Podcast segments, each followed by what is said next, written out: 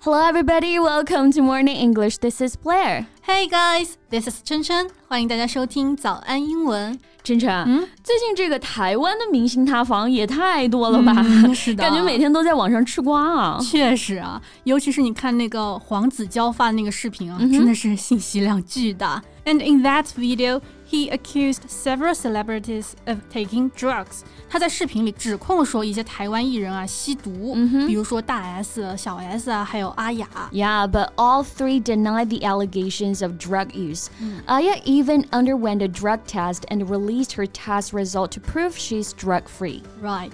I think most people tend to believe that Aya is actually innocent. 比起所谓的声明啊，我感觉大家对于那个尿检报告还是更加买账一些。嗯、而且比起时不 时就出点事儿、上个热搜的大小 S，阿雅在大众心中的印象显然是要更好一些的。That's true. Aya has always presented herself as kind. gentle and emotionally intelligent in many variety shows. She is not only an outstanding hostess, but also a successful producer. 没错，但是之前啊，其实阿雅和现在的形象完全不一样啊。嗯、之前呢，她感觉一直活在大小 S 的阴影之下、啊，处于所谓七仙女姐妹团食物链的最底层，被大家无所顾忌的贬低啊、嘲笑啊，全靠她委曲求全，然后讨好别人来维系这段友谊。 Right. Even after debut, Aya couldn't break free from this toxic friendship. 这段不对等的友情在阿雅出道以后呢，仍然在影响她。小 S 曾经多次在公开场合渲染阿雅说她丑，是的，而她呢也只能被迫啊在各种综艺里面接受自己女丑的标签。 Right. And it took her quite a few years to realize that she's truly beautiful and charming in her own way. 所以啊，这种有毒的友情还是挺可怕的啊。那不如今天的节目，我们就来和大家一起聊一聊这种 toxic friendship，顺便学习一些相关的表达吧。嗯，其实我还蛮想好好讨论一下这个 toxic friendship、嗯、这个话题啊。嗯，总觉得这个事情呢，有的时候还蛮难分辨的。的。For example. Everyone has good and bad days, right? Yeah. So, how can you tell the difference between a truly toxic friend and someone who's just having a bad day? Well, that's a really good question. And I agree that everyone has their moments, right? But personally, I think toxic friends tend to stir things up and cause problems on a regular basis. 嗯，有道理啊。有毒的朋友呢，会经常挑事儿，制造问题。嗯、那这个 stir things up， 哎，就是惹是生非，搞事情这个意思。嗯、那这里的动词呢，stir，s t i r，它有搅拌的意思啊。比如我们说 stir your coffee with a spoon，用勺子搅拌咖啡。那在这里呢，stir 它的意思是激起、引起，一般后面会加上介词 up。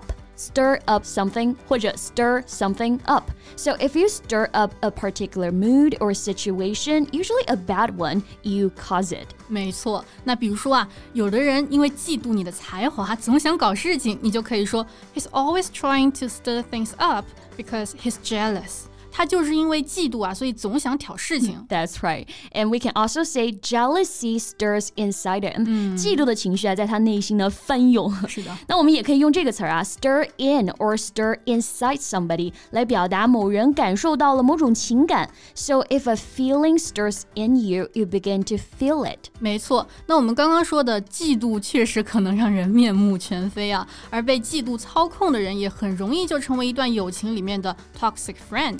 然后就开始 stir things up，说这感觉就像那种电视剧里面反派黑化的经典流程了。Right，确实有那味儿了啊。嗯、不过像我们节目一开始提到的大小 S 和阿雅那种 toxic friendship，和嫉妒我感觉倒是没什么关系啊，嗯、只是大小 S 单方面以取笑、嘲讽甚至是贬低阿雅为乐。比如小 S 就曾经在节目里面说：“我都一直觉得我们七仙女会让人家觉得说，哎，也没有很漂亮，就是被阿雅拖垮整个水准。” Yeah. So when a friend regularly demeans you and makes you feel miserable, your friendship probably isn't a healthy one. 那当一个朋友经常贬低你，让你感觉很糟糕的时候，你们的友谊可能就不太健康了、啊。 Right, and here demean D E M E A N，表示贬低、侮辱。To do something that makes people lose respect for someone or something。比如啊，零零后现在整顿职场的时候，就可能对老板说：“I wouldn't demean myself by begging you for a job。”我才不会自降身份去求你给我一份工作呢。是的，那阿雅呢，曾经就经常通过贬低自己去迎合所谓的姐妹啊。Aya used to constantly try to please her so-called friends by belittling herself. 那轻视或者贬低，我们还可以用这个词儿啊，叫做 belittle，to make someone or something seem small or unimportant.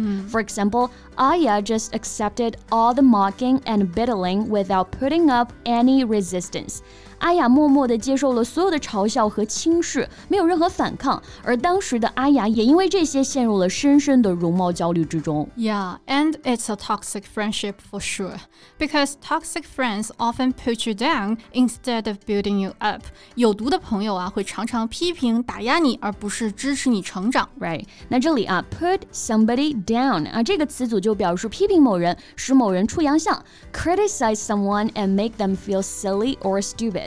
For instance, I hate the way she puts me down the whole time.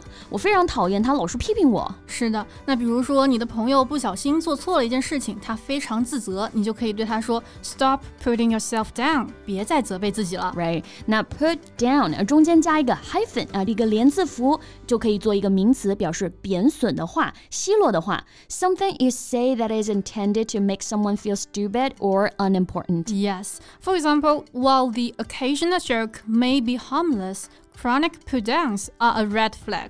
尽管啊，偶尔的玩笑可能不会造成什么伤害，但长期的贬低就是一个警示信号了。嗯，哎，志晨，我其实还想到一种所谓的朋友啊，他们也许没有那么 toxic，但是肯定也不 conducive，就是没什么好处。嗯，就我们常常说酒肉朋友，可以用到这个词 fair weather friend。嗯，是的，这个词呢就很形象啊。Fair weather 就是好天气的意思。那 fair weather friend 就是只有在天气好的时候，他才是你的朋友啊，就是指那些只能同甘不能共苦的朋友。Right. Someone who only wants to be your friend when you are successful，就是我们中文里面常说的那种酒肉朋友。Right. So if you are in trouble or facing tough times, a fair weather friend probably won't stick by your side. 如果你在困难的时刻需要帮助呢，那一般酒肉朋友是不会站在你身边的。That's so true.